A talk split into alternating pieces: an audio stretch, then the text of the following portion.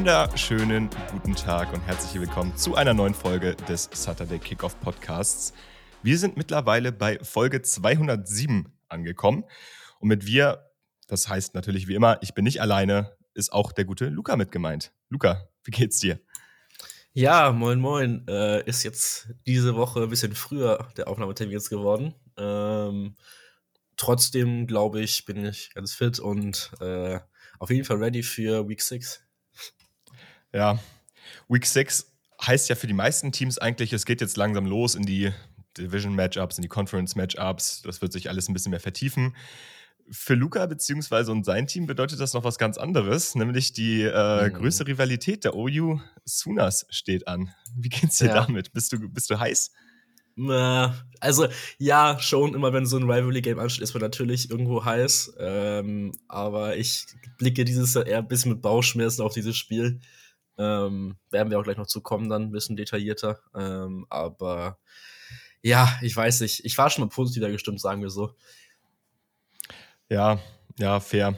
Fair. Es, es, es stehen die, die Vorzeichen, da kommen wir auch gleich noch dazu, stehen ja auch so ein bisschen anders als normalerweise vor dem Red River Showdown gegen Texas. Ähm, OU kommt ja gerade aus so einer, ja, ich denke jetzt mal eine leichte Schwächephase, während Texas eventuell sogar ähm, wieder ein wenig erstärkt, nachdem sie ihren gleichen Downer gegen, gegen Texas Tech hat. Interessant auf jeden Fall. Ähm, das sollen natürlich nicht die einzigen Spiele sein, die wir heute, das soll natürlich nicht das einzige Spiel sein, was wir heute besprechen. Wir werden heute wieder, wie ihr es von uns kennt, ein paar Top-Matchups durchgehen. Danach geht es in die Pick'ems.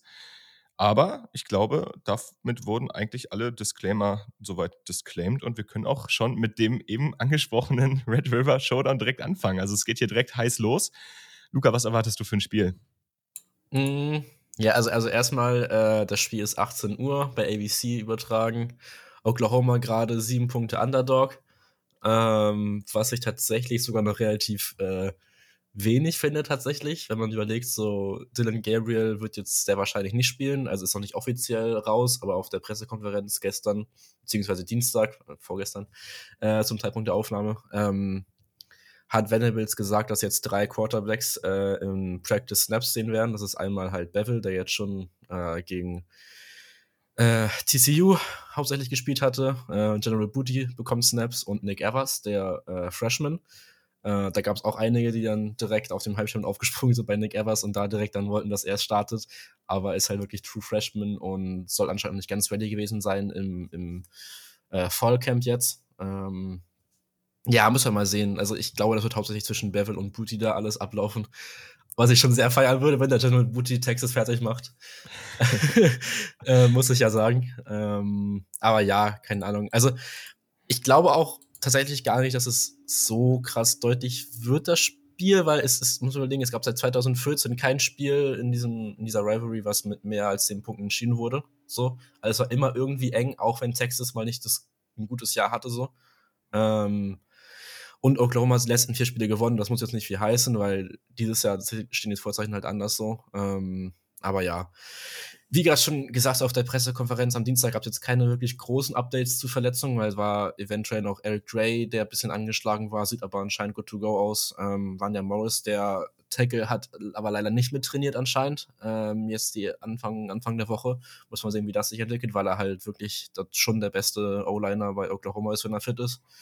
Ähm, ja, außerdem noch ein paar Sachen. Also Brain Willis wurde als Captain nochmal äh, hervorgehoben für dieses Spiel. Auch das zweite Mal in der Saison, dass er da gewählt wurde mit ein paar anderen Spielern. Ähm, zeigt auch nochmal, dass er halt vielleicht eine Rolle, gute Rolle bekommen könnte jetzt in dem Spiel. Ähm, ja, ansonsten offensiv muss man halt sehen jetzt, was man halt mit einem Ersatz Backup Quarterback machen kann. So, ähm, ja. man hat auf jeden Fall die Receiver und man hat auch, also man hat generell die Waffen offensiv. Die O-Line ist solide, Running Running Game war es jetzt immer noch so lala und Pass Protection war es eigentlich okay soweit die Saison. Ähm, aber wenn Eric Gray fit ist und der rushen kann hinter einer guten O-Line, sollte es auf jeden Fall schon mal eine gute Grundlage sein.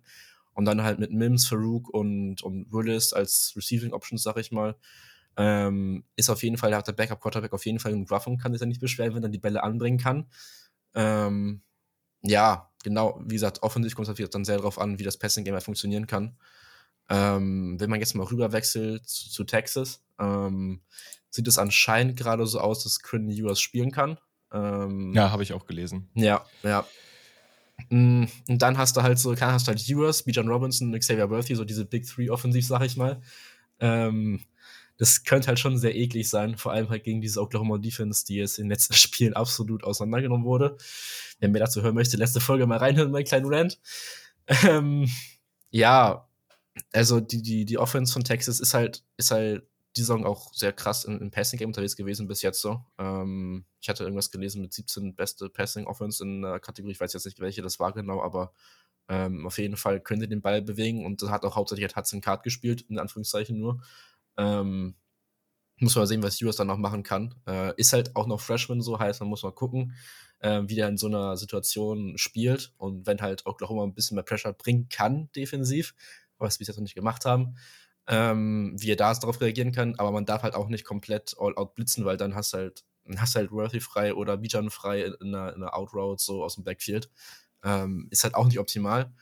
Ähm, dazu kommt halt, dass halt Oklahomas Rushing Defense die letzten Spiele, sagen wir mal so, eher suboptimal war. Ja. ja. Ähm, das, das, das ist halt so der nächste, das nächste Ding, so wo Bijan dann halt, wenn er komplett ausrastet, so für, keine Ahnung, 250 Yards läuft, 300 Yards oder sowas laufen kann sehe ich tatsächlich irgendwie nicht unrealistisch so. Dazu, dazu habe ich auch einen kleinen Stat. Also OU ist aktuell Nummer 88 nach Rushing Yards per Attempt. Das ist im FBS-Vergleich unterer Durchschnitt, sollte aber für eine Brand Venables Defense eigentlich nicht der Standard sein. Also ja. gerade gegen einen, gegen einen Runner wie Bijan Robinson. Also Bijan Robinson sollte mittlerweile eigentlich allen Begriff sein. Der gute Mann hat mittlerweile 4,4 Yards after Contact. Also da darfst du dir auch einfach nicht erlauben, schwach zu tackeln, weil da ist einfach Elite drin, der bricht viele Tackles, ist ja. halt, hat diese Big Play, diese Big Play-Möglichkeiten, wie es auch bei TCU ja am Ende das war, was, was OU auch so ein Stück weit das Genick gebrochen hat.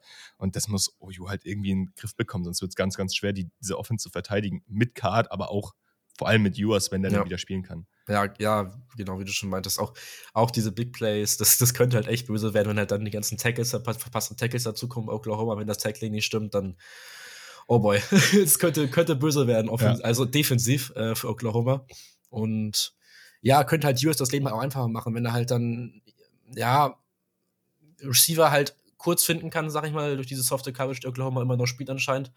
Und dann halt die halt Tackles brechen und dann Big Plays raushauen. So, das ist halt, glaube ich, so ein bisschen das Ding, was, was, was passieren könnte. Und ja, defensiv bei Texas habe ich jetzt noch gar nicht so viel verfolgt. Ähm, ist jetzt, glaube ich, ganz solide, auch nicht spektakuläres jetzt so. Ja, die, die sind so ein bisschen Licht und Schatten diese mhm. Saison. Mm, also gegen mm. Texas Tech sah das teilweise furchtbar aus, weil da wirklich Receiver sperrangelweit offen waren. Also mhm.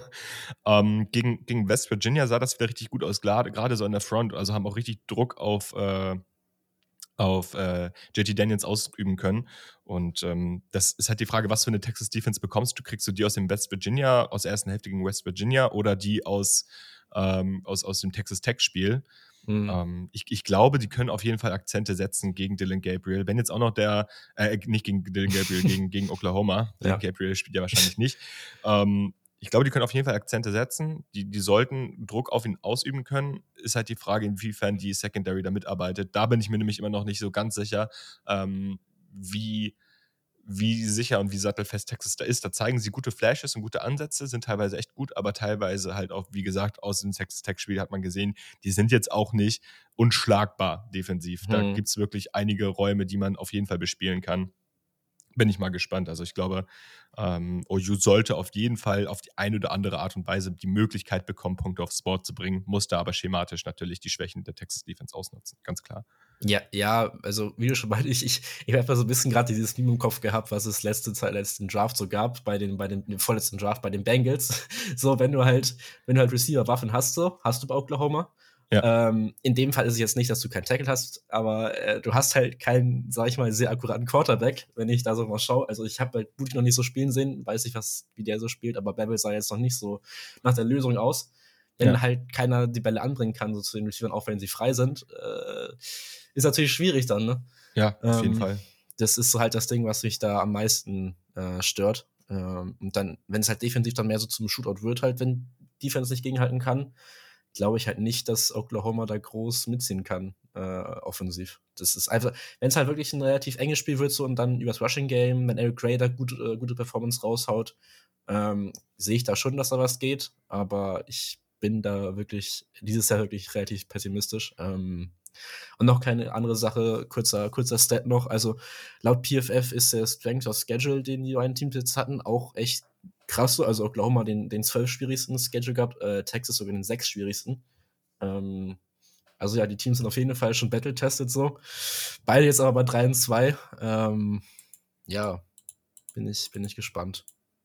Ja, auf jeden Fall. Also du hast Eric Gray auch gerade nochmal angesprochen. Das wäre für mich so einer der Punkte, wo ich sage, da könnte Oklahoma gerade offensiv ansetzen, weil den, ich persönlich finde den ein bisschen underrated. Der läuft fährt so ein bisschen unterm Radar. Ich finde den einen ziemlich mhm. guten Running Back. Ähm, man hat bei Texas gesehen, auch gegen Alabama, dass da hier und da ein paar Lücken sind im Laufspiel, dass du die nutzen kannst.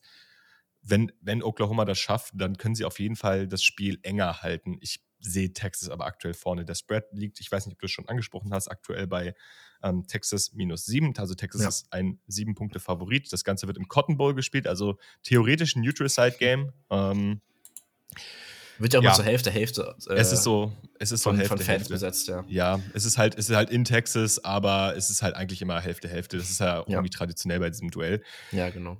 Ich persönlich sage, dass Texas das Ganze mit einem gesunden Quinn Ewers covern wird. Ja, hm. Also ich, ich, hatte mir jetzt im Vorhinein keinen kein Tipp aufgeschrieben, weil ich wollte so ein bisschen schauen, was du vielleicht noch zu sagen hast oder so, oder wie ich jetzt mich so fühle in der Aufnahme, sag ich mal. Ähm, boah. Ich, ich würde, also mein, Kopf würde wahrscheinlich sagen, ja, Texas covert auch. Aber ich glaube, es wird tatsächlich relativ enges Spiel irgendwie doch werden. Ich, ich weiß nicht wieso. Es gibt eigentlich keinen wirklich logischen Grund dafür. Aber irgendwie habe ich so ein Gefühl, dass es doch relativ eng wird und sage ich einfach, oh, Unity Punkte mit. Ähm, wird ein relativ enges Spiel. Oklahoma wird am Ende verlieren, glaube ich. Ähm, wird dramatisch, da werde ich am Ende wieder heartbroken sein, aber ähm, ja, keine Ahnung. So, ich ich, ich glaube, Oklahoma, ja, Oklahoma die Punkte mit und, und ja, also es wäre auf jeden Fall schön, wenn Oklahoma die Punkte mitnimmt, damit wir ein schön spannendes Spiel haben. Ja, ja. Ähm, wie du auch schon meintest, findet um 18 Uhr statt, also zu einer schönen Zeit für, für, für die deutschen ZuschauerInnen und ähm, genau. Julian sagt, genau, achso, okay, genau. Julian, Julian sagt, dass ähm, er auch glaubt, dass äh, Texas das Ganze covern wird. Ähm, Yannick hat uns, glaube ich, noch keine Picks geschickt. Mm -mm. Der ist nämlich spontan heute leider ausgefallen, deswegen nehmen wir das Ganze auch zu zweit aus. Das ist auch komplett in Ordnung. Vielleicht reichen wir die nach, vielleicht äh, lassen wir sie einfach in unser Pick'em einfließen. Das seht ihr dann bei uns in, auf unserer Notion-Seite. Ansonsten, ja, war es das soweit für den Red River Showdown und wir gehen zum nächsten Spiel. Äh, dort trifft Nummer 17 TCU auf Nummer 19 Kansas. Kansas ist ähm, sieben Punkte Underdog. Mhm. Das Ganze findet wie das andere Spiel von eben ebenfalls um 18 Uhr statt. Und ähm, das sind, glaube ich, zwei Teams, also auf jeden Fall bei Kansas, die wir beide nicht so stark vor der Saison erwartet hätten, oder? Nee, also ich habe noch aufgeschrieben, also beides so die Überraschungsteams in der Big 12, sage ich mal bisher, und auch generell so ein bisschen. Also Kansas vor allem, TCU hatte man, ja, ich hatte die auch nicht so weit umgehabt, to be honest. Ähm, aber ja, auf jeden Fall beide sehr positiv überrascht bisher in der Saison. Und ich meine, es ist ja schon crazy, dass der College Game Day jetzt beim Red River Showdown in Lawrence bei Kansas ist. So. äh, das muss man sich auch auf der Zunge zergehen lassen, so, ne? Ähm, und auch generell so, also das Spiel wird auch bei Fox Sports 1 übertragen. Ist ja eigentlich auch immer so die Adresse für den Red River Showdown. Ähm, ja ja, sieht man schon so ein bisschen, dass da der Fokus von der Big 12 halt dann eher auf diesem Spiel liegt als auf Showdown. Dass das schon echt, echt crazy ist, so ein bisschen. Ähm, ja, also kurz ähm, so ein paar grundlegenden Stats zu den beiden Teams. Also beide Teams legen halt 40 plus Punkte auf und haben echt gute ähm, Scoring Defenses. Ähm, haben da nicht viele, so viele Punkte zugelassen jetzt in der Saison. TCU liegt dazu halt 550 plus Yards auf pro Spiel. Kansas auch, crazy. auch immerhin noch äh, 420 so. Ähm, ist halt auch nicht, äh, nicht schlecht, aber, aber was TCU da offensiv macht, das ist einfach, ist einfach absurd. Ähm, ja, kurz TCU ähm, haben auch die zweitmeisten äh, 30 plus Yards Plays, also die meisten explosivsten Plays, so im, im zweitmeisten explosiven Plays im College Football so. Ähm, ja das hat man letzte Woche halt vor allem auch gesehen, wie du vorhin schon angesprochen hattest, dass das so der Way to go dann, sag ich mal, ist. Ähm, ja. Vor allem mit Duggan halt und, und Johnson Williams als Receiver dann outside und Running Back Miller. Ja, ähm, Kendra Miller, auch nochmal kurz Shoutout, ist ein krasses Biest. Ja, also ja. sollten wir auch, also ich habe es schon auf Twitter gepostet, die kommende Running Back-Klasse wird krass. Also da mhm. werden viele Namen dabei sein, gerade für Runde 2, 3, wo wir alle sagen, das ist alles Starting Potential in der NFL, da lege ich mich jetzt schon fest. Ja, äh, TCU hat offensiv halt echt, echt gute Waffen so. Ähm, und Johnston wurde diese Saison noch gar nicht so krass gefeatured. Also, wenn der ja. noch ein bisschen, ein bisschen abgeht, so dann, ja, ja wird auf jeden Fall eine knackige Aufgabe für die Kansas Defense. Ähm, ja, und, und defensiv bei TCU hatten sie jetzt, also keine Ahnung, sie hatten halt jetzt Oklahoma als Gegner, aber sonst auch nicht jetzt wirklich so krasse Offenses. Dann müssen sie nochmal so zeigen, was dann wirklich so innen steckt in so einem, ja, wirklich High-Rank-Matchup. Ähm, und Oklahoma war halt offensiv halt auch nicht das Oklahoma, was man sonst kennt. Ähm, mit Backup, Quarterback und Sie haben immer in SMU gespielt, haben von SMU ja. aber 34 Punkte eingeschenkt bekommen. Ja, also, e eben. Das ist ja. halt so die Sache. Ich, ich weiß halt nicht, ähm, wie defensiv das da aussieht. Ähm, Pressure war bis jetzt auch nicht da gegen Quarterback spielen, auch, auch ähnliches System, was, was Oklahoma da macht, defensiv, also auch mit drei upfront. Ähm, ja, ist halt dann schwierig, so ein bisschen Pressure zu generieren, weil dann müssen halt die Linebacker, beziehungsweise halt dann die Edges äh, relativ gut da runterkommen. Mm. Und bis jetzt ist es halt nicht so gut geklappt, anscheinend bei TCU. Mm. Aber ist halt die Sache, dass du halt Jalen Daniels bei Kansas ein bisschen Druck setzen musst, dass er halt Fehler macht und weil halt ein Passing-Game auch nicht so versiert ist, dass du da halt auf jeden Fall ja, Fehler erzwingen kannst, sag ich mal. Ähm, Spieler dafür könnte eventuell Marcel Brooks sein, der ist ehemaliger Five-Star LSU-Commit gewesen. Hat letzte Woche jetzt sein erstes Spiel gemacht, weil er verletzt war am Anfang der Saison. 22 Snaps aber nur gespielt, jetzt noch nicht so viel gezeigt, aber schon anscheinend Flashes gehabt. Ähm, und könnte halt so ein bisschen so vom Pressure vom Edge sorgen. Mhm. mhm. Muss man mal sehen. Ansonsten hat man defensiv, was ich sehr witzig finde, die, die drei Hodge, beziehungsweise Hodges. Ja. hast, du, hast du halt einmal Jamoy Hodge, Jamoy Hodge, Johnny Hodges, auch beide mit J ist auch geil. Und Travis Hodges Tomlinson. Äh, allein, deswegen ist es schon, schon echt ganz cool. ähm, ja, aber wie gesagt, da muss man sehen. Ich, ich hatte Travis Hodges Tomlinson ähm, vor der Saison auch so ein bisschen ein Draft, äh, Draft-Fokus gehabt, so. Ähm, bis jetzt noch nicht so viel zeigen können. Letzte Woche sah es okay, solide aus, aber wie gesagt, gegen eine eingeschränkte Oklahoma Passing Offense so. Ähm, ist halt ein bisschen anders, heißt, äh, reiner Slot-Cornerback in der NFL wird er sein, so. Ähm, ja, gespannt, was, was der auf jeden Fall machen kann. Ähm, und für Kansas auf der anderen Seite ähm, wäre es tatsächlich jetzt der erste Bowl, wenn sie das Spiel gewinnen, seit 2008 mit diesem sechsten Sieg, den sie dann hätten. Ja. Allein, dass man das jetzt so sagen kann nach Woche 6, ist es.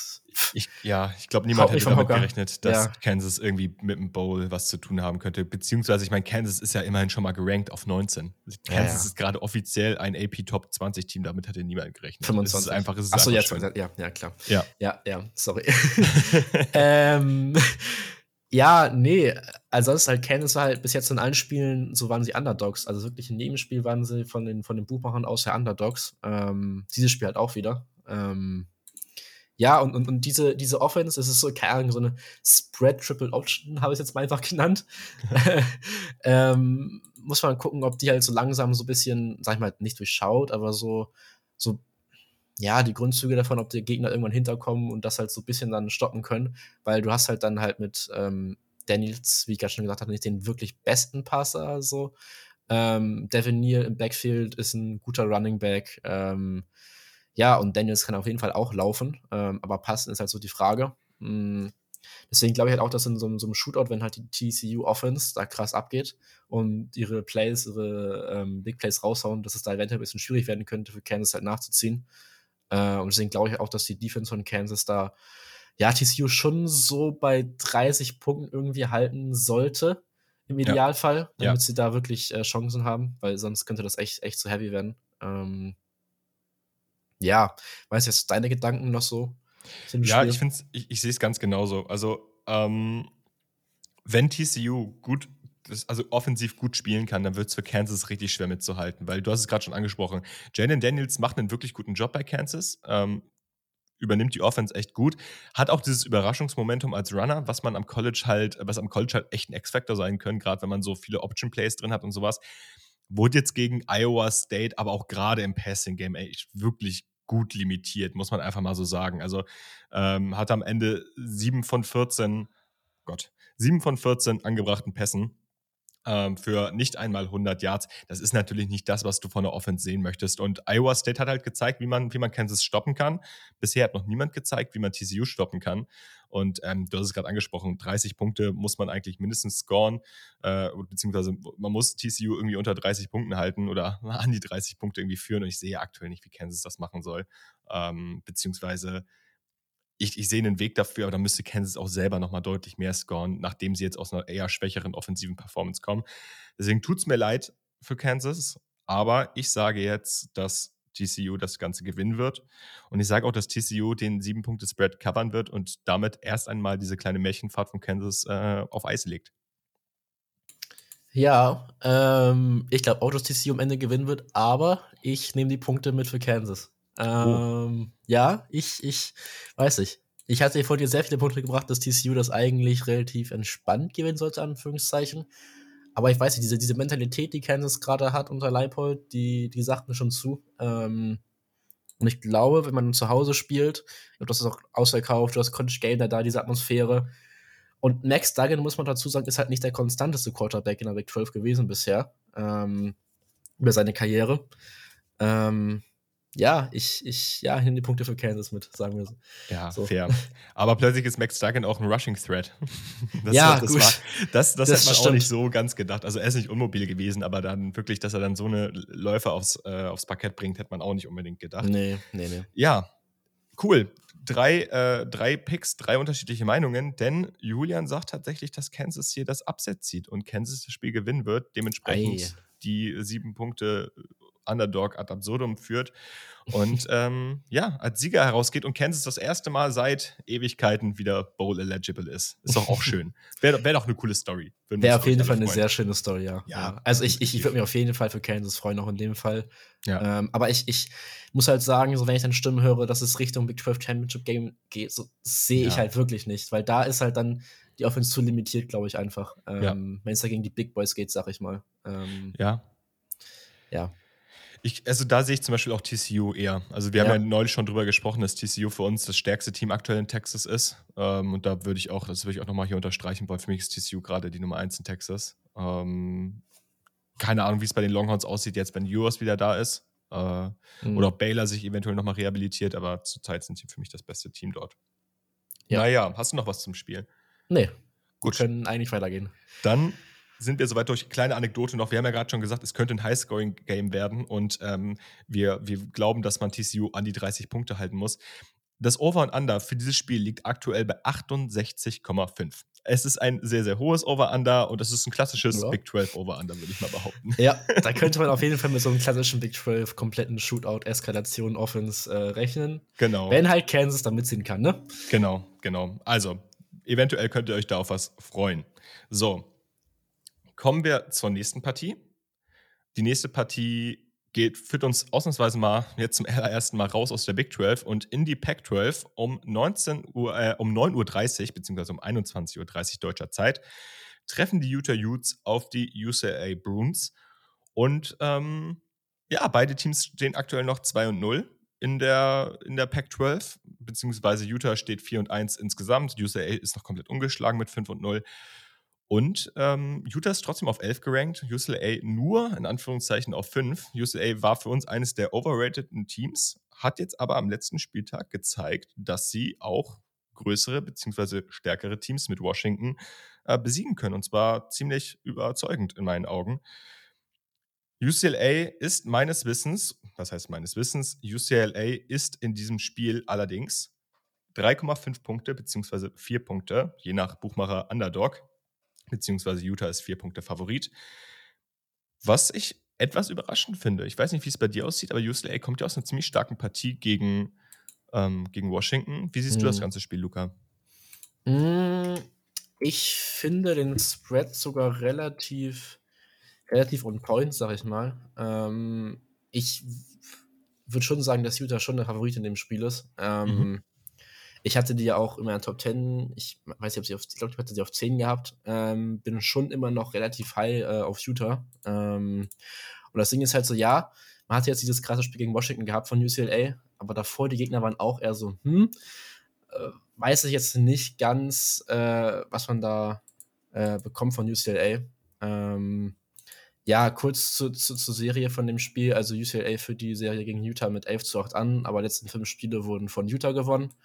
Ähm, ja, genau. Ansonsten Utah, mh, mm, die Offense, angeführt von Cam Rising, äh, immer noch einer meiner absoluten Lieblingswortspiel-Quarterbacks. Ähm, ja, ist aber tatsächlich, also man kann schon den Ball offensiv durch die Luft bewegen, aber hauptsächlich äh, passiert das äh, auf dem Boden. Man hat über 200 Rushing Yards Spiel, äh, pro Spiel. Ähm, und da ist halt hauptsächlich Tavian Thomas äh, ausschlaggebend für, außer Running Back, der eventuell, ich glaube, weiß, ist er schon Draft eligible? Bin ich mir gerade unsicher. Ähm, das habe ich noch nicht gesehen, um ehrlich zu sein. Mit dem habe ich mich noch gar nicht auseinandergesetzt. Ja, aber mhm. eventuell könnte der auch spannend sein. Ich schau mal kurz rein. Yes, ich mache schon mal kurz Der gute weiter. Mann ist Junior und dementsprechend Draft eligible. Okay, Okay. Ja, also nächster Running Back, der eventuell da ein bisschen in Draft-Diskussion reingeraten kann. Mhm. Ja, wie gesagt, man hat eine gute O-Line, die auch physisch sehr gut unterwegs ist. Ähm, da auf jeden Fall ihren, wie nennt man das denn, ihren, ihren Grund, ihren Platz stand. Nee, wie heißt das denn? Ihr, sie, sie, keine Ahnung, sie, sie erfüllen ihren Sold. So. Ja, komm, pa passt schon. ähm, ja, vielleicht fällt mir das gleich nochmal ein, die, die, Formulierung, die ich da haben wollte. Naja. Ähm, dann hat man halt zwei gute Titans gehabt, ähm, weil Brand Kuti hat sich jetzt verletzt, hat sich am ACL das ACL gerissen. Ähm, ist natürlich ungünstig, ähm, weil er auch Draft auf jeden Fall relevant war. Hat jetzt immer noch Dalton Kincaid, der auch jetzt zu den ersten Spielen so ein bisschen mehr rausgestochen ist, ein paar mehr Big Plays hatte so. Mm der dann so mehr eingesetzt wird und generell die Tight Ends bei Utah immer relativ viel gefeatured werden. Man hat halt Receiver-mäßig hat man noch Welle da rumlaufen, aber sonst auch nicht wirklich die beste Position Group bei Utah, die Receiver. Ähm, ja, wie ich gerade schon meinte, sehr starker Run-Focus und dann halt diese Tight Ends einsetzen bei, bei, Play, bei Big Plays ähm, und generell auch. Ähm, Defense hatte ähm, gegen Florida halt Probleme gehabt, Anthony Richardson so ein bisschen zu contain. Ja, ja. Ähm, und das jetzt in Kombination damit, dass DTR kommt, der letzte Woche absolut eskaliert ist. Genau wenn das. Der, wenn, wenn der halt irgendwie berserk geht, sag ich mal, könnte das extrem böse werden. Ähm, weil man halt sagen muss, die D-Line war jetzt nicht schlecht, die letzten paar Spiele, aber halt auch nicht überragend.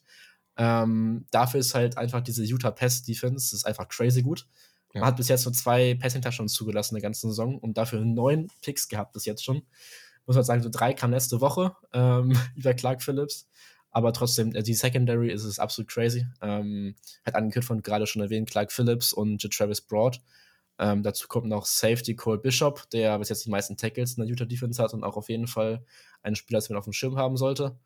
Ähm, aber ja, diese, die Run-Defense halt bis jetzt nur so lala war, ist natürlich dann gegen UCLA-Team, was den halt auch eher laufen will, ähm, bisschen schwierig. Hm, da kommt das jetzt smooth Übergang zur UCLA Offense. ähm, ja, hatten halt bis jetzt äh, 40 Punkte pro Spiel aufgelegt, 500 Yards pro Spiel. Wie, gesagt, wie ich gerade meinte, nicht die besten Gegner gehabt, aber schon jetzt mit Washington auch mal einen relativ sehr, sehr guten Gegner gehabt, auf jeden Fall. Ähm, Dorian Thompson Robinson führt die Offense an. Dazu hast du halt Zach Charbonnet, einen sehr guten physischen Running Back, ähm, der da auf jeden Fall auch abgehen kann. Ähm, Jack Bobo ist damit über ja. den möchte ich einmal kurz mit dir reden. Was, also kurz mal für, für unsere ZuhörerInnen. Jake Bobo ist ein 6'5 Wide Receiver gelistet Senior. Sieht aber aus wie ein Thailand. Ja, ja. Ich, ich, dachte, ich, ich war mir sicher, dass das ein Thailand ist. Ich hatte, ich hatte es auch ganz halt gedacht, so, ja, Jake Bobo, hä, ist doch, ist doch Thailand, oder? Ja. Und so geschaut, so, hm, er ist auf dem Roster als Wide Receiver gelistet, alles so. Ja. Und, und sein Route Riding ist halt auch einfach, das, das, das wäre unfair, wenn das ein Thailand wäre, so, ne? Ja, das ist krass. Also ich, ich, weiß nicht, ich weiß nicht, ob sowas in der NFL Platz findet. Also klar, man hat mit Drake London gerade einen sehr, sehr großen Receiver, der in der ersten Runde gegangen ist. Aber Jake Bobo ist halt wirklich eher Tight als Receiver, also vom, mhm. so, von der Physis ist nochmal ein gutes Stück physischer mhm. als, als Drake London, so von, von der Statur her. Aber hat wirklich ein gutes, ein anständiges Route Running für die Größe ja. und ist aktuell der wirklich klare Receiving Threat in dieser Offense.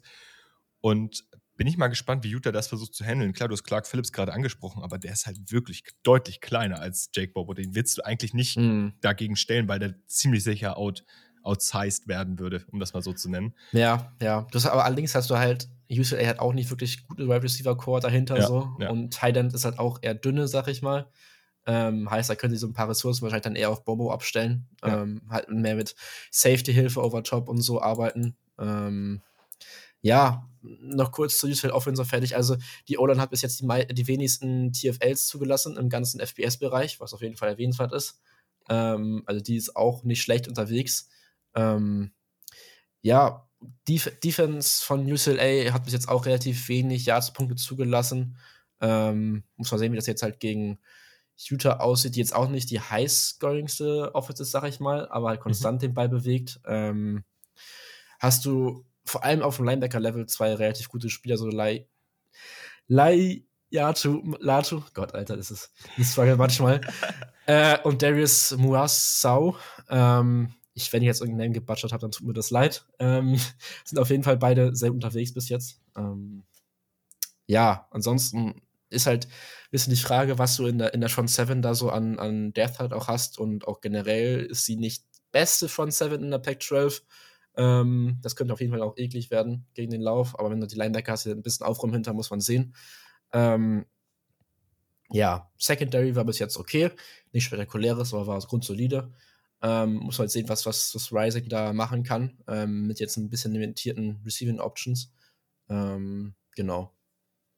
Ja, aus der, aus der UCLA Secondary möchte ich einmal noch kurz einen Spieler rausholen. Und zwar ähm, ein Spieler, der relativ lange schon Starter ist bei UCLA, aber noch gar nicht so zum Vorschein getreten ist, jetzt aber gegen Washington eine richtig gute Partie hatte. Und zwar Stefan Blaylock. Das ist so ein äh, Mhm. relativ spielintelligenter, aber eher anders heißt Safety. Der hat eine richtig starke Partie gegen Washington. Ähm, da ist dann auch die Frage, inwiefern da überhaupt einen Impact haben wird, denn Cam Rising ist eher, ja, ist ja eher bekannt als so ein Short-Yardage-Passer. Also Ja. hatte zum Beispiel auch gegen Oregon State ähm, ja, eigentlich fast nur kurze Routen. Ich glaube, ein Pass, der an die 20 Yards ranging, das war sein einer Touchdown-Pass, aber sonst hat er sehr, sehr viel kurz gemacht und ich denke mal auch, dass er da eher bleiben wird. Ähm, ja, ich bin am Ende des Tages gespannt, wie gerade Utah das defensiv gegen UCLA regeln wird, weil du hast es schon angesprochen, die haben halt ein sehr, sehr gutes Laufspiel, sowohl mit DTA als auch mit Zach Charbonnet, der in meinen Augen einer der besten Runner im FBS ist, also besten puren Runner im FBS. Ähm, bin ich mal gespannt, wie sie das regeln. Sie haben bisher immer relativ viel Man gespielt, ähm, haben gegen Florida, aber auch teilweise sind sie halt in Zone gegangen gegen Anthony Richardson, um das irgendwie besser zu regeln. Keine Ahnung, ob das wirklich so gut geklappt hat am Ende des Tages. Du musst halt irgendwie schaffen, DTA in der Pocket zu halten, musst schaffen, das Laufspiel ein bisschen zu limitieren, damit du gegen UCLA wirklich in diese klaren Passing Downs kommt, kommst. Und ähm, da bin ich mal gespannt. Wie siehst du das Spiel, Luca? So rein vom Spread, wer, wer, wer Mhm. gewinnt, wer verliert, wer covert den Spread, wer nicht? Ich bin jetzt tatsächlich damit gegangen, dass Utah das covert. Ähm, ich weiß, ich glaube, ich, ich, ich vertraue dann schon irgendwo dann Utahs Defense doch. Ja, es ist schwierig zu sagen, aber ich, also nachdem wir Anthony Richardson so laufen lassen haben, ist natürlich schwierig, das jetzt zu sagen, aber ich, ich habe da jetzt die letzten Spiele schon Verbesserungen gesehen und glaube einfach dann, dass, dass diese Offense ähm, den Ball da besser, konstanter bewegen kann als UCLA, wenn sie da halt nicht diese Big Plays mit drin haben, so. Mhm. Ähm, deswegen, ja, gehe ich mal damit Utah covered ähm, und zieht sehr wahrscheinlich dann auch äh, in die Top 10 allen des AP-Polls. Ja, wäre wahrscheinlich die logische Konsequenz daraus. Ähm, ja, ich, man hat es eventuell schon rausgehört, bin recht sold auf dem, was UCLA da bisher gemacht hat und sagt deswegen, dass UCLA hier das Upset ziehen wird und Julian ist da meiner Meinung. Ja. Julian sagt auch, UCLA zieht das Upset, trotz vier Punkte Underdog. Und ähm, ja, auf jeden Fall spannende Partie. Die Partie findet, wie gesagt, um 21.30 Uhr statt, also direkt nach den eben beiden angesprochenen Partien. Wir kommen jetzt zu einem weiteren, äh, zu einem weiteren Spiel, ähm, was ebenfalls wie die ersten beiden Partien um 18 Uhr deutscher Zeit stattfindet. Ihr seht schon, der 18 Uhr Slot ist wirklich, wirklich stacked mit guten Partien. Also da lohnt es sich auf jeden Fall, sich den Samstagabend freizunehmen.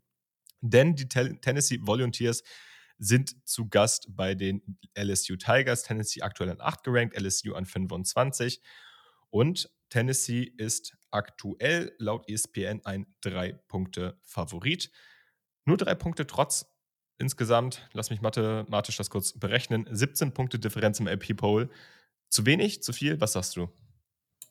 Mm, Ja, ich, ich glaube auch, dass, dass ich der Tennessee doch ein bisschen weiter vorne sehe. Ähm, drei Punkte, klar, du spielst halt auch bei LSU, ähm, die oft zitierte SEC äh, äh, Home, Home Crowd. Ähm, äh, Janik wird mir nicht zustimmen, aber ja, ähm, nee, ich, ich, ich glaube, dass das Tennessee da schon doch eher deutlicher Favorit ist, glaube ich. Ähm, ja, kann ich weiß mir. Ich, kann, kannst du eher ein bisschen was zu sagen, erstmal Ja. ein bisschen mehr drin steckst ähm, und dann gebe ich noch ein paar, ein bisschen meinen Senf dazu, aber ich glaube, da bist du eher in SEC beheimatet. Ich finde es ich halt interessant, wie die äh, Buchmacher oder der, der Markt das ganze Spiel so ein bisschen bewertet. Ich meine, wir haben jetzt hier zwei Teams, die ähm, beide mehr oder weniger gut in die Saison gestartet sind, beziehungsweise das eine Team ist richtig gut in die Saison gestartet mit Tennessee, hat bisher wirklich auch einige gute Gegner mit Pitt und mit Florida schlagen können, während LSU halt am, direkt am ersten Spieltag diesen Dämpfer gegen FSU hatte. Und danach sah LSU aber ziemlich gut aus. Also hat eigentlich die meisten Spiele auch gegen wirklich gute Teams, unter anderem Mississippi State, aber auch in Auburn, was man defensiv jetzt auf jeden Fall nicht unterschätzen sollte, ähm, hat, hat diese Spiele gewonnen. Gegen Auburn hat man jetzt offensiv etwas gestruggelt. Also das war auf jeden Fall eine Sache, die man Nett ausgedrückt. ja, das muss man einfach mal ganz klar so sagen. Ist halt die Frage, ob man die Tennessee Defense mit der Auburn Defense, die Auburn oder den Tigers, ähm, Woche für Woche so ein bisschen, die, die Woche für Woche so ein bisschen competitive hält, ob man diese beiden Defenses jetzt vergleichen möchte. Aber LSU muss natürlich offensiv jetzt Antworten finden, nachdem sie an Auburn ähm, fast gescheitert wären. Ähm, das war natürlich zu wenig. Auf der anderen Seite, die, die Tennessee Volunteers sehen Woche für Woche gerade offensiv echt richtig gut aus, finden mit Hendon Hooker immer irgendeine Lösung, das, den Ball zu bewegen, finden über starke Receiver immer die Möglichkeit, äh, Big Plays zu generieren, haben ein Laufspiel, welches man nicht unterschätzen sollte. Die Defense von Tennessee auf der anderen Seite sah okay aus, hatte gegen Florida aber auch hier und da einige Lücken zu offenbaren. Ist die Frage, schafft man es dieses Mal? Jetzt hat man mit, ähm, mit Jaden Daniels einen anderen mobilen Quarterback als Anthony Richardson, auch eventuell einen Quarterback, der nochmal ein bisschen inkonstanter ist, will ich gar nicht sagen, weil Anthony Richardson von Florida ist jetzt nicht die Konstanz in Person. Aber auf jeden Fall ein Quarterback, der gegen Auburn wirklich gestruggelt hat, den Ball zu bewegen. Schafft man es da jetzt irgendwie LSU zu limitieren oder schafft, man's, schafft man das eben nicht, wie man es bei Florida nicht geschafft hat? Ähm, das ist für mich so ein bisschen die Frage, die dieses Spiel bewegt. Für mich sind diese drei Punkte Unterschied trotz der versprechenderen oder etwas mehr versprechenderen Performances von LSU aus der Vergangenheit auch deutlich zu wenig oder definitiv zu wenig. Und deswegen würde ich sogar fast sagen, dass Tennessee das Ganze mit etwas mehr Abstand gewinnt, als die Buchmacher es uns vorgaukeln wollen. Ja, gehe ich auf jeden Fall auch dann mit. Ähm, ich, ich glaube nicht, dass das halt diesen, wenn es ein Highscoring-Game für einen Hendon Hooker da wirklich abliefert. Äh, dann, wie du gerade gesagt hast, die Running Backs, Jalen Wright, Jabari Smith, auf jeden Fall auch sehr gute Running Backs. Ähm, Ja.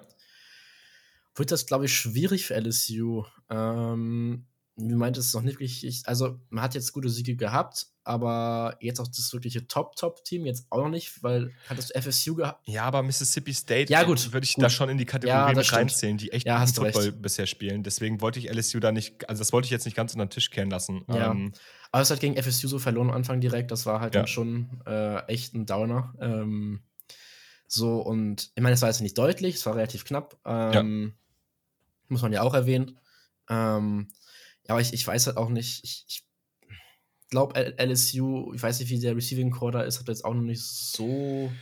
es ist halt interessant, weil sie haben ja eigentlich Keishon Boutte, Booty, Ja, ja. Ähm, der ist, tritt bisher noch gar nicht in Erscheinung, dafür halt umso mehr der am ersten Spieltag direkt mal sehr, sehr stark gescholtene Malik Neighbors, äh, ziemlich spannender Sophomore-Wide Receiver, ähm, der da gerade so ein bisschen die, die Receiving Yards und die Receptions für sich einsackt.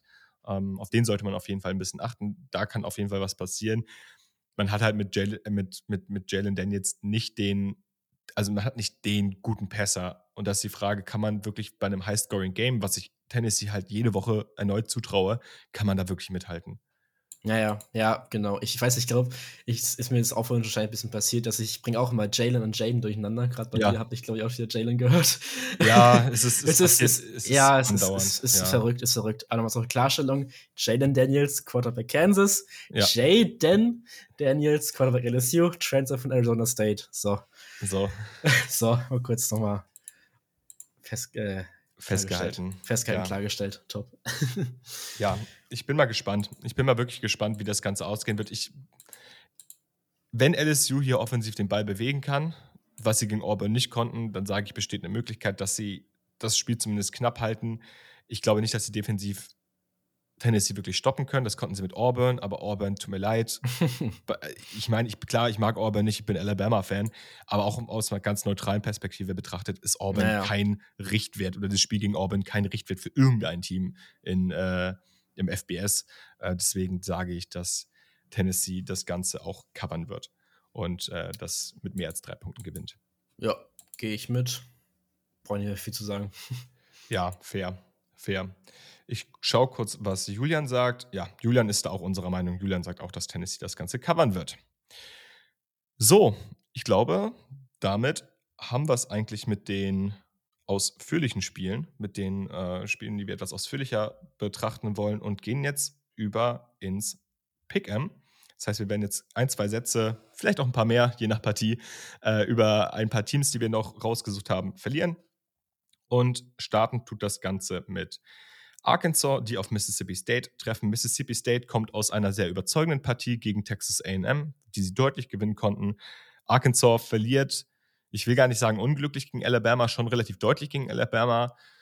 Kann Arkansas recovern? Was meinst du, Luca? Mm, Ich glaube, ja. Ähm, habe jetzt tatsächlich auch, also ich kann schon meinen Tipp sagen, ich nehme Arkansas die Punkte mit. Ähm, Ich glaube, ich habe es gar nicht erwähnt. Arkansas ist in dem Spiel ein Sekunde, ein 9,5 Punkte Underdog. ja, ja. Finde ich halt schon relativ viel so. Ähm, weißt du, du hast halt wieder den Home- Homecourt-Vorteil, Mississippi State, diese Cowbells immer da noch bei hast, so hatten wir auch schon erwähnt in der Folge, die mich absolut nerven. Aber gut, anderes Thema. Ähm, ich, ich, ich glaube, Arkansas wird sich so ein bisschen recovern. Ähm, ich weiß nicht, ob sie es gewinnen werden, aber es wird auf jeden Fall enger, sag ich mal, als 9,5 bzw. 10 Punkte werden, glaube ich. Mhm.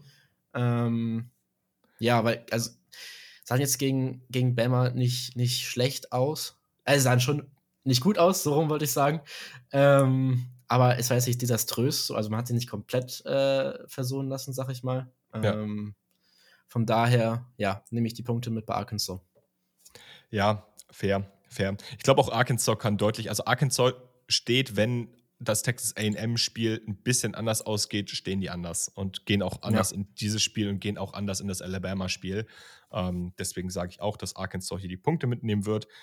Mississippi State das Ganze aber gewinnt, weil die haben schon eine ziemlich potente Offense. Also gerade mit Will Rogers, der wirklich gut in diesem, in diesem Spiel aktuell performt. Ja. Ähm, das, das sieht schon echt gut aus. Ja, Julian ist da Ist auch. die Frage, ob er will, ne? Ja, es, es war Sorry, so sorry, Ja, sorry. Aber du hast ihn mal angesprochen. Ich wollte ihn eigentlich nicht ansprechen. Dann hast du ihn angesprochen und dann lag der Sofa-Zunge wieder. Tut mir leid. ja, gut. Eigentlich müsstest du, ich weiß gar nicht, ist Will Greer noch bei den Panthers? Boah, das schaue ich, Ich weiß es nach. nicht. Eigentlich hättest du, hättest du ja auch West Virginia-Fan dann werden können. naja. Also, ich sag, Arkansas nimmt die Punkte mit, aber Mississippi State gewinnt das ganze Spiel. Und ich bin der Meinung, Sekunde, dass Julian das genauso sieht und ganz so ist es. Der sagt auch, nee, der sagt sogar, Arkansas gewinnt das Ganze. Ah, Julian sagt, Arkansas Okay. zieht hier das Upset. Was ich interessant finde, weil ich glaube, sie haben das Potenzial dazu, Mhm. ähm, müssen es halt nur dann irgendwie mit besserer Execution etc. auf die Straße bringen und müssen ein bisschen disziplinierter spielen. Will Greer gerade bei der Quarterback äh, bei den Cowboys. Und trotzdem startet Cooper Rush. Naja, Tja, spricht nicht für ihn. machst du nichts. Machst du nichts. Nee. So. Kommen wir zur nächsten Partie in unserem kleinen Rundown hier des Ganzen. Das ist Texas Tech, die bei den Oklahoma State Cowboys zu Gast sind. Ja, die Oklahoma State Cowboys mittlerweile an sieben gerankt. Ich meine, viele haben, haben Mike Gundy zugetraut, dass das Ganze irgendwie wieder ein bisschen, bisschen besser wird und beziehungsweise dass sie die Leistung der, der Vorsaison wiederholen können. an sieben schon ziemlich hoch und hätte man wahrscheinlich auch nicht so gedacht, oder? Nee, ähm, ich, ich hatte, weiß nicht, was ich in meinem Ranking jetzt hatte. Ähm, ich glaube, ein bisschen Sieger schon gehabt, aber ich, ich, ja, bin bis jetzt auch positiv überrascht, was Oklahoma State da macht, ähm, soweit. Hatte sich damit gerechnet, dass sie halt ähm, wirklich dann so weit oben mit dabei sind. Es geht ja schon in Richtung Playoffs irgendwo, wenn genau, sie genau. weiterspielen. Das ist halt so die Sache. Ähm, das weiß ich halt nicht. Dem Spiel würde ich aber sagen, dass sie trotzdem neun Punkte Favorit covern ähm, gegen Texas Tech. Ähm, ja, soweit mein Tipp.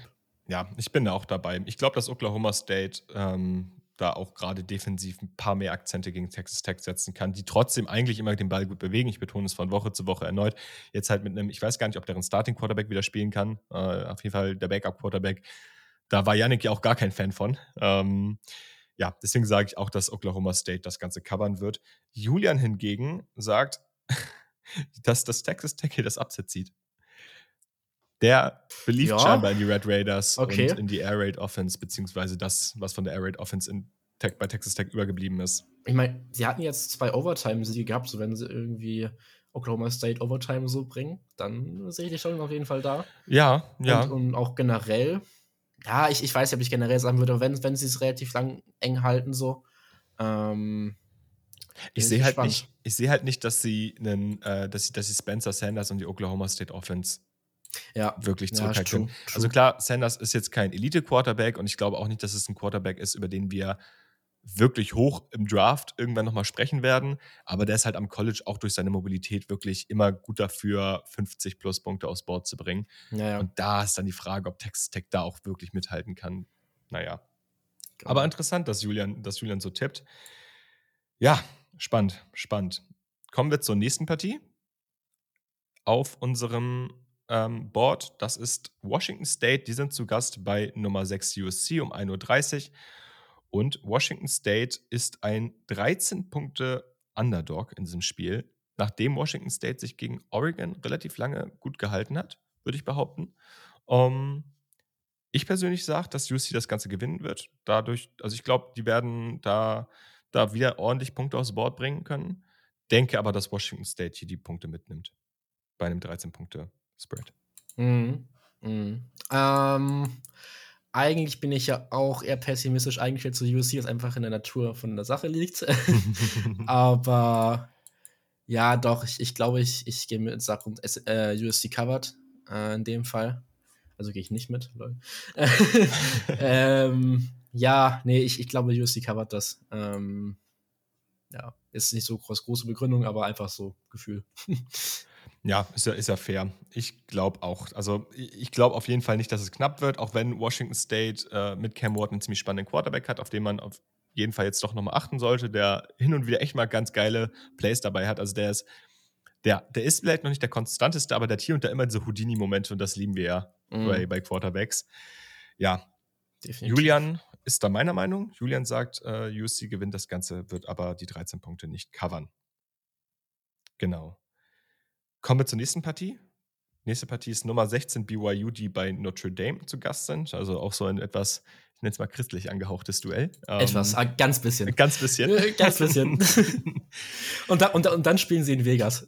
Ja, das ist, das ist wirklich, das muss, also, das, wer sich das ausgedacht hat, Props an die Person, die verdient definitiv eine Beförderung. Also das muss man einmal ganz klar so sagen.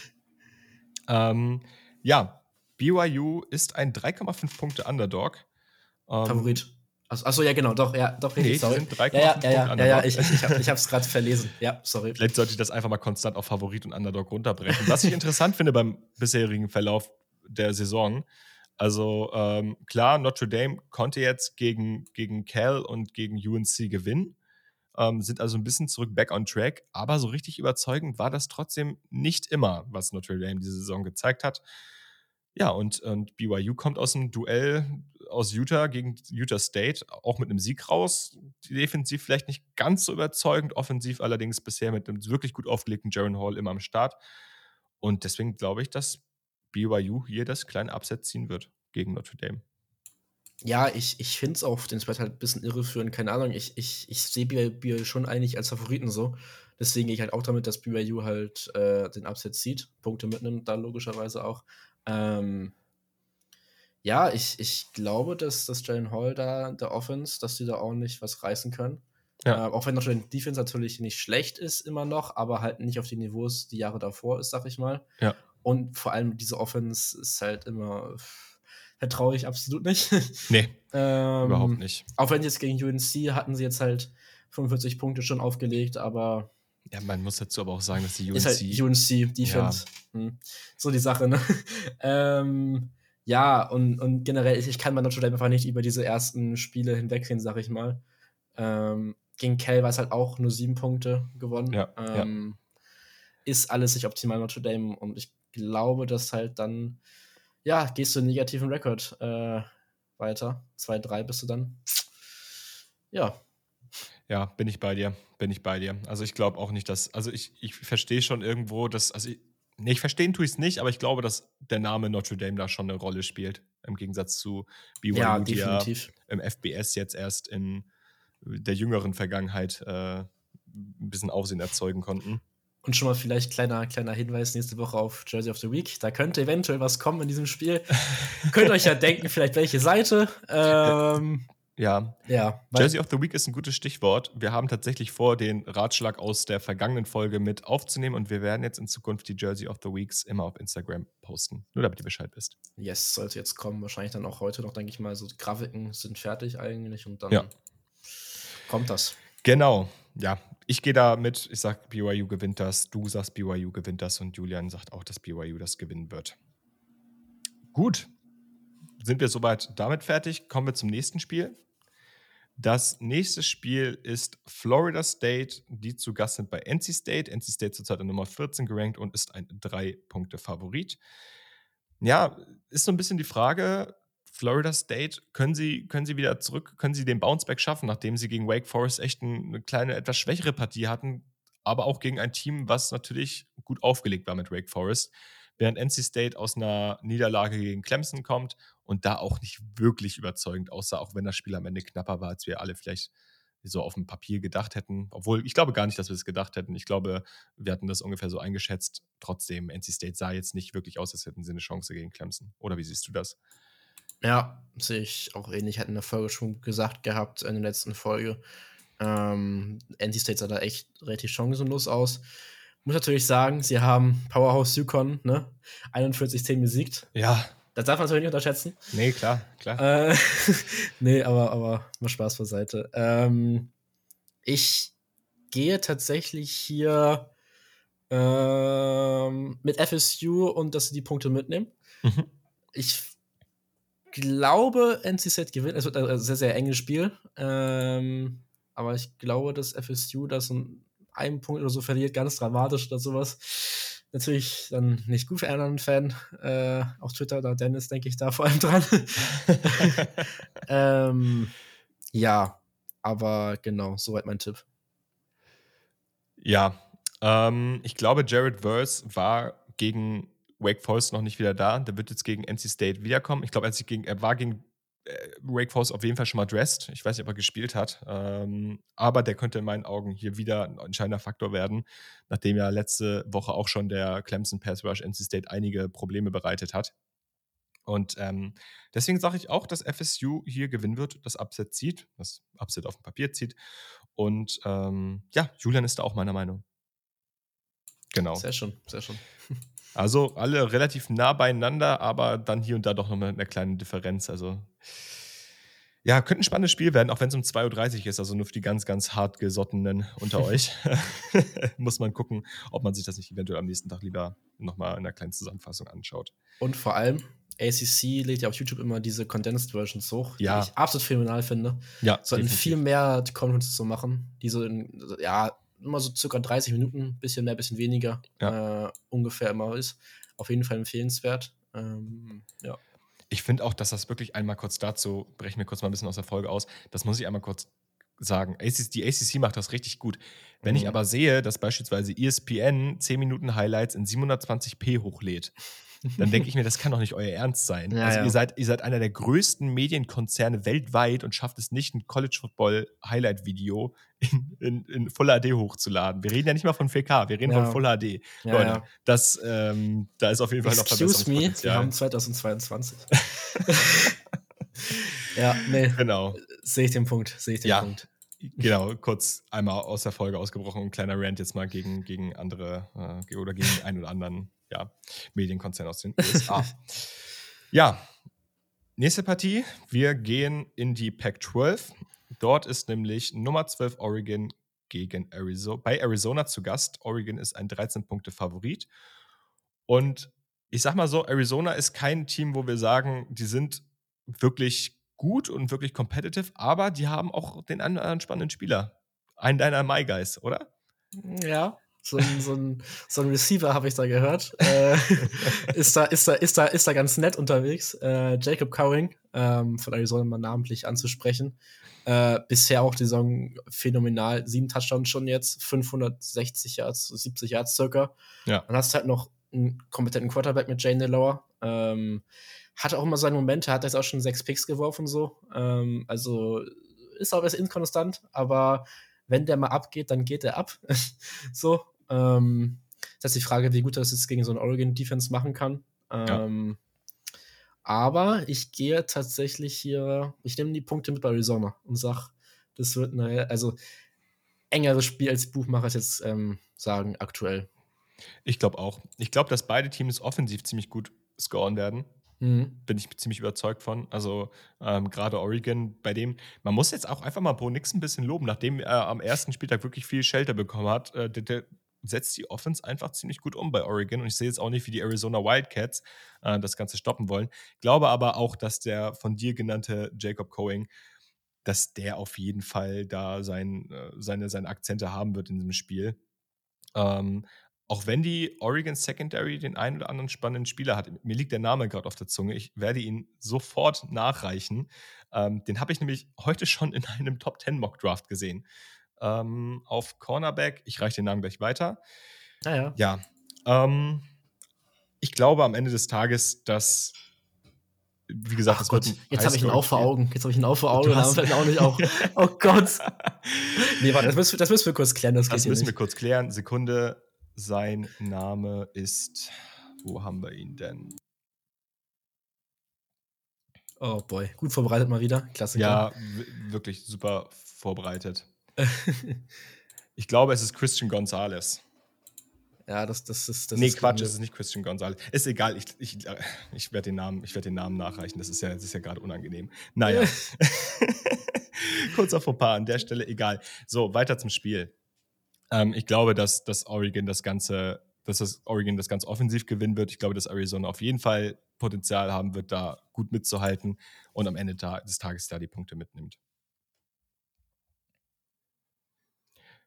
Achso, ja, ich hatte ja meinen Tipp schon gesagt. Genau, genau. Und Julian sagt, dass, äh, dass er das anders sieht und sagt, Oregon wird das Ganze covern, was auch fair ist. Und damit sind wir, ähm, sind wir beim nächsten Spiel angekommen. Gehen jetzt raus aus der Pac-12, gehen rüber in die Big Ten. Dort ist nämlich Purdue bei Maryland zu Gast. Purdue kommt aus einer ziemlich überzeugenden Performance gegen Minnesota, wo sie offensiv gut aussahen, aber vor allem defensiv Minnesota echt krass limitiert haben. Die sind nämlich zu Gast bei Maryland und Maryland ist ein Drei-Punkte-Favorit, trotz dessen, dass Purdue so überzeugend gegen Minnesota aussah. Finde ich spannend. Mhm. Mhm. Mhm, ja. Ich gehe in dem Fall mit dem Hype-Train wieder, spring wieder auf, nachdem ich den taktischen äh, Minnesota-Pick gemacht habe, wie das wieder ein bisschen ins Rollen kommt, äh, gehe ich mit Purdue und nehme die Punkte mit und glaube auch, dass sie gewinnen. Mhm. Ähm, Maryland sah jetzt nicht, nicht verkehrt aus, so. Auch offensiv war das okay bis jetzt. Ähm, ja, mal sehen, bin ich, bin ich gespannt. Aber ich glaube auch tatsächlich, dass es könnte Shootout werden. Ich weiß nicht, wie Aiden McConnell, wie das da jetzt aussieht, äh, Aiden O'Connell, ähm, wie der fit ist. Da war er auch angeschlagen gewesen, letzten paar Spiele. Bin ich mir jetzt nicht ganz sicher. Müsste ich mir auch nochmal angucken. Ja. Übrigens kurz zur Ergänzung, es war Christian Gonzalez. Ich Ja, habe ne? mich nicht, ich hab Ja, mich nicht vertan. Ja. Ich hätte auch kurz nochmal geschaut und dann habe ich auch nur den Namen gefunden. Kurz zudem ehemaliger so. ähm, Transfer von, von Colorado, der gegen Georgia echt Probleme hatte, aber jetzt, jetzt wieder zurückgekommen ist. Mir ist einfach nur der Name nicht eingefallen. Tut mir leid. So, weiter, weiter im Kontext. Ja, nee, alles gut. Ähm, das war es, glaube ich, bei mir auch an, an der Stelle. Also Purdue gewinnt, nimmt die Punkte mit. Ja, bin ich, bin ich dabei. Glaube ich auch. Ähm, Gerade nachdem sie defensiv wirklich gut aussahen. Ähm, klar, Tanner Morgan ist, ist immer so ein Up and Down. Mal bekommt man den Tenner morgen, mal bekommt man den Tenner morgen. Ich glaube, der spielt ja auch mittlerweile nur noch zum Spaß. Aber ja, ich bin auch dabei. ja, wow. Man, man, wow. Man kann es ja, man kann's ja, man kann's ja auch gar nicht anders sagen. Der ist ja schon seit Ewigkeiten im, ja, ja. im College Football. Ich, ich, glaube, sieben Jahre müssen es jetzt sein. Ja, der, ja. Der, der, macht das. Das ist quasi so der Tom Brady des College Footballs. Also der ist schon Ewigkeiten da. Der wird auch nicht Sogenannter gehen. Langzeitstudent. Ja. oh, Na, wer sich leisten kann. Naja, er sitzt auf einem Scholarship, deswegen ich weiß gar nicht, ob er noch auf dem Scholarship ist. Keine Ahnung. Kenne ich mich nicht aus. Ich glaube, der spielt mittlerweile auf eigene Kappe. Ist egal. ähm, ja, ich sage auch, dass, dass äh, Purdue das Ganze ähm, gewinnen wird. Dementsprechend, ähm, ja, auf dem, Papier hier outright gewinnt. Ja, Julian ist der andere Meinung. Julian sagt nämlich, Maryland wird das Ganze covern und glaubt an die Maryland Offense, die okay. äh, immer mal wieder Up and Downs hat, aber auch viele Ups mit Taulia Tagovailoa, mit Jacob Copeland und mit ähm, Raheem Jarrett, auch eine sehr, sehr spannendes, äh, sehr, sehr spannende Receiving Options hat. Interessant. Die Terrapins. Ich finde das immer noch ein Weltklasse-Maskott. So, Ahnung. Ich, ich finde find das cool. Ja. Terrapins. Ja. Hat was. Ja. Und auch die Retro-Logos teilweise. Wow. Sind stark. Das müsstest du mir mal, das müsstest du mir mal rüberschicken, damit ich mir das angucken kann. Das habe ich yes. gerade nicht im Kopf. Yes. Genau. So, kommen wir zur nächsten Partie. Gehen wir jetzt von der Big Ten in die SEC. Dort ist Auburn bei Nummer 2 Georgia zu Gast und ist ein 30 Punkte Underdog bei Georgia, was ich auch vollkommen gerechtfertigt finde. Das heißt, Georgia müsste mehr als 30 Punkte scoren, um dieses Spiel zu gewinnen. Georgia hat sich jetzt in den letzten Wochen nicht unbedingt mit Ruhm bekleckert. Sie sind zwar weiter ungeschlagen, sahen aber sowohl gegen Kent State als auch gegen, Gott, mir fällt der Name gerade nicht ein, gegen den sie gespielt haben. Äh, wen meinst du jetzt? Ich habe gerade nicht so Georgia letzte Woche. äh, Georgia, Missouri. Missouri, so. Ja. Sahen auch gegen Missouri ähm, offensiv nicht gut aus, konnten gegen Missouri wenig Punkte aus Bord bringen, obwohl das in der Saison eigentlich nicht so die Challenge gewesen ist. Deswegen sage ich, dass Auburn das zwar verlieren wird, auch deutlich verlieren wird, aber hier nicht, äh, also nicht die 30 Punkte covern wird, weil ich glaube, dass Auburn's Defense zu gut ist, um so viele Punkte zuzulassen. Ja, ja, gehe geh ich mit, weil es 30 Punkte ist halt schon echt heavy, so wenn man jetzt äh, denkt, wie schwer sich Georgia letzten Spiel angestellt hat. So. Ja, ähm, ja witzig ist, also die Win Probability liegt laut PFF bei 97,4 Prozent. Also ich glaube, dass Auburn das gewinnt, muss viel passieren. Ja. ähm, aber ja, vor allem die, diese, diese, diese Auburn Offense, die irgendwas ausrichten soll gegen Georgia Defense, das äh, will mir nicht meinen Kopf reingehen. Äh, so. Nee. Die sind halt auch einfach unfassbar. Also, ich meine, klar, die sind auch verletzungsgeplagt. Da spielt aktuell der Backup-Quarterback, aber die naja. sind auch wirklich unkreativ. Und klar, die haben mit, ähm, die, die haben einen sehr, sehr interessanten Running Back. So, das, das, das mhm. ist schon so. Aber Nee, ich sehe es nicht. Ich sehe es nicht. Ich sehe nicht, dass Auburn hier irgendwie viele Punkte aufs Board bringt. Georgia schon eher. Die haben gegen Oregon gezeigt, dass sie es auf jeden Fall können. Aber ja, Julian ist da auch unserer Meinung und sagt, äh, UGA wird das Ganze gewinnen. Auburn nimmt aber die Punkte mit. So. Kommen wir nun zu meinem persönlichen Spiel der Woche. Ähm, viele von euch wissen ja, dass ich Alabama Crimson Tide Fan bin. Und die Alabama Crimson Tide treffen in dieser Woche um 2 Uhr nachts auf die Texas AM Aggies. Das Ganze wird in Tuscaloosa, Alabama stattfinden, also ein Heimspiel für Alabama. Alabama ist ein minus 24 Punkte Favorit und ähm, das waren sie in der letzten Saison so in der ungefähren Größenordnung auch schon. Und da sah das Ganze nicht so gut aus. Da hat man gegen die Aggies nämlich verloren. Äh, in einem sehr, sehr knappen Spiel, allerdings auch nicht unverdient. Damals gegen den Backup-Quarterback der Aggies. Und da kann es ja passieren, dass dieses, diese Woche wieder der Backup-Quarterbacks mit Haynes King spielen wird. Also ehemals Starting-Quarterback, jetzt Backup-Quarterback. Und ich bin gespannt, wie die, die Aggies das Ganze regeln werden. Ich meine, es wäre wirklich ein, ein schönes Statement und es wäre wirklich gut für meine Seele, wenn Alabama diese 24 Punkte covert. Ich möchte die Aggies aber noch nicht abschreiben, auch wenn sie mich jetzt Woche für Woche schon eher enttäuscht haben, als dass sie mich überzeugt haben. Deswegen glaube ich, dass Alabama das Ganze gewinnen wird, auch deutlich gewinnen wird. Die Aggies aber auf jeden Fall offensiv an die 20 Punkte scoren können. Ist halt die Frage nur, wie sie es machen, weil letztes Jahr ja. hat Jimbo Fischer es irgendwie geschafft, diese Offense potent zu halten, trotz Zach Calzada auf Quarterback diese Saison. ähm, ja, es, es, war halt leider so. Diese Saison bin ich der Meinung, dass er sich irgendwas wieder ausdenken wird, um, um hier und da das eine, über, eine, eine oder andere Überraschungsmomentum zu schaffen. Ich denke mal aber, dass Alabama, bei denen noch nicht klar ist, ob Bryce Young oder Jalen Milrow spielen wird, ähm, genügend Möglichkeiten finden wird, um hier bestimmt 30, 40 Punkte aufs Board zu bringen. Ja, ich hatte jetzt in meinem Tipp gar nicht berücksichtigt, dass Bryce Young eventuell ausfallen kann. Ähm, ja, ja. Ja, ich hatte, ich hatte jetzt gesagt, Bama covert das. Ähm, tatsächlich. Mhm. bin ich ein bisschen optimistischer. Ähm, ich bin auch gespannt, by the way, was die Aggie Gale Leader diese Woche da so fabrizieren. Nach dem Motto, ja, Nummer eins des Landes, aber wir sind die Aggies, alles toll. ja, ja, die sind also, ein bisschen delusional. Boah, ja. also, wow. Ähm, ja, nee, ich, ich bleibe auch mal dabei, Bama covered. Ich sag, Bryce Young spielt und die zerstören die mal komplett. Fände ich, fänd ich schön. Ja, es ist ganz, es ist ganz spannend. Auf dem Alabama ähm, YouTube-Kanal sieht man immer so Trainingsschnipsel und man mhm. sieht dann die Right Receiver, äh, die Wide Receiver, wie sie Pässe fangen. Allerdings sieht man nicht, wer den Pass geworfen hat. Auch das ist auch gut. Das ist ja. wirklich, also sie tun wirklich ja. alles dafür, um das bis zum letzten Moment geheim zu halten. Es, es, es ist interessant. Ich denke mal, mit, mit Jalen Milrow werden wir deutlich mehr Laufspiel bei Alabama sehen. Ähm, mit Bryce Young wird es eher aufs Passspiel gehen, was ich für den deutlich effektiveren Weg gegen die aktuelle Aggies Defense halten würde. Wird sich zeigen, wie das Ganze am Ende läuft. Ich sage auch, Alabama gewinnt das, nimmt aber nicht die Punkte, äh, covert aber nicht den Spread und sage deshalb, die Aggies nehmen die Punkte mit. Julian ist da deiner Meinung? Julian sagt, Alabama wird das Ganze covern. Interesting. Ja. Bin ich wieder der Zweckspessimist hier in der Runde. Naja. muss es auch geben. Ja, muss es auch gehen. So, Kommen wir nun von einigen interessanten FBS-Matchups, äh, beziehungsweise von einigen interessanten Power 5-Matchups in ein Match, zu einem Matchup, was äh, in der Group of Five gerade für relativ viel Aufsehen sorgen könnte, nämlich die East Carolina, nämlich ist East Carolina bei der Tulane Green Wave zu Gast. Tulane ist ein minus drei Punkte Favorit. Und äh, Tulane, da bist du ja sehr involviert aktuell mit deinen persönlichen Sympathieaktien, sage ich mal. Ja, ja, die, die mean, mean Wave heißt auch das Maskottchen. Ist auch absolut genial. Äh, haben jetzt auch gestern wieder schöne Sache auf Twitter rausgehauen, hatten sie ihre Uniform vorgestellt, wollten ihre Uniform vorstellen, haben dann ein Video gecuttet, wie Aaron Judge seinen 62. Home Run hittet. Und so, ja, müssen wir leider unterbrechen und äh, gibt es dann die Tage, die Uniform fürs Spiel.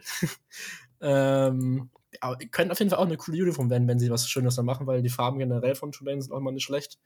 Also da auf jeden Fall Auge drauf halten. East Carolina, hattest du ja schon gesagt, dass die mhm. da was Interessantes auf jeden Fall hinstellen werden. Uniformtechnisch könnte also eventuell so ein bisschen Uniform of the Week Matchup werden. Mal schauen. ähm, aber jetzt zum Footballerischen. Ähm, East Carolina ist, vor allem Holton Ahlers ist da echt underrated als Quarterback. Ähm, ja. Also einmal kurz, um das vorzulesen. 1532 Yards, 15 Touchdowns und drei Interceptions. Das ist halt. Ja. Huh, das ist einiges. das ist auf jeden Fall nicht von schlechten Eltern, ja. Nee. Das kann man, kann man schon sagen. Ähm, ja, East Carolina hatte bisher nur Niederlagen gegen NC State, das war nur 21-20, so, da muss man sich überhaupt nicht für schämen, so. Nee, das und das hätten sie auch eigentlich gewinnen müssen. Ja. Also wir haben das damals ja. im Stream zusammen geguckt und da hat der Kicker ihn leider in der letzten Sekunde noch einen Strich durch die Rechnung gemacht. Ja, genau, das war das Spiel, stimmt, ja. Und dann halt hat man in zweifacher Overtime gegen Navy verloren. Ähm, Navy dieses Jahr auch nicht so schlecht, was ich jetzt gesehen habe. Nee, die äh, sind, die stehen. Äh, nee, nee, gar nicht wahr. Nee, Air Force, Air Force. Air Force, Air Force, war, Air Force war relativ gut. Navy, Navy ja, genau. Die haben jetzt verloren gegen. Gegen ja. Air Force, meine ich. Stimmt. Die haben, glaube ich, den einzigen Win gegen East Carolina geholt. Ah, okay, gut, dann ist ja, doch nicht fest so cool. Mal, aber, ich komme auch immer mit den Schulen durcheinander. Aber, aber es war halt einfach Overtime. Man kann dann schon viel passieren in Overtime generell. Von daher lassen wir das mal durchgehen. Ähm, und Tulane auf der anderen Seite haben halt Houston geschlagen in, in Overtime. Houston ist ja nicht das allerbeste Team so. Aber trotzdem muss man, muss man immer noch sagen, dass Houston nicht schlecht ist. Die haben Kansas State halt geschlagen, 17-10, was immer noch crazy ist, so finde ja, ich. Ja, und nur bei 10 Punkten gehalten, ne? Ja. Also, das ja. ist schon nicht schlecht.